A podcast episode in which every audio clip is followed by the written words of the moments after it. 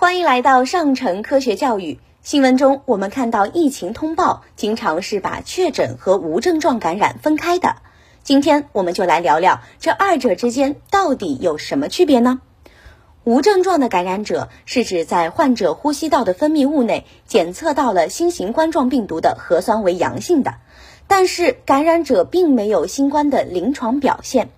举个例子，假如小强去做核酸，结果是阳性，那说明此时在他体内免疫系统正在和新冠病毒打架干仗。接着就会出现两个结果：结果一，病毒打赢了，小强体内的免疫系统战斗力较弱，病毒赢了。这时小强的身体会发烧、咳嗽，甚至出现肺部病变等。这时的小强就会被确诊，需要在定点的医院进行隔离和治疗。结果二打了个平手，小强体内的免疫系统战斗力很强，和新冠病毒打了几个回合不分胜负。这时小强的身体基本不会出现发烧、咳嗽等反应，也没有肺部病变。这时的小强就是无症状感染者，需要进行严格隔离。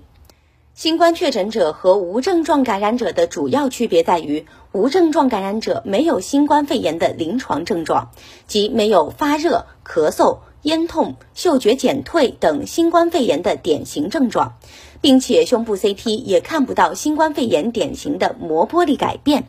唯一能确定其感染新冠病毒的依据是核酸检测呈阳性。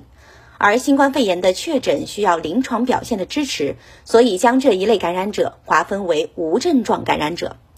新冠确诊者是指核酸检测呈阳性或未打疫苗者抽血化验血清抗体也呈阳性，并且有典型的新冠肺炎的临床表现，比如发热、干咳、咽痛、嗅觉减退等，或有 CT 影像学诊断支持。这一类患者是新冠肺炎的确诊病例，无症状感染者可能会出现临床症状，进展为确诊病例，也可能一直不出现临床症状，成为隐性感染者。目前，无症状感染者不需要特殊的治疗，所要做的是充分休息，尽快恢复。我们还需要知道的是，无症状感染者虽然没有表现出新冠临床症状，对自身没什么影响，但对别人却是有影响的。所以，一旦发现无症状感染者，应当给予严格的隔离，要按照新型冠状病毒肺炎的标准进行严格的隔离。对密切接触者也需要进行排查和隔离。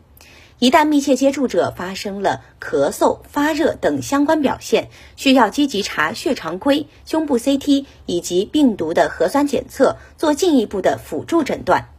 更多科学知识尽在科普中国，欢迎下载科普中国 APP，获取更多有趣有料的科学知识。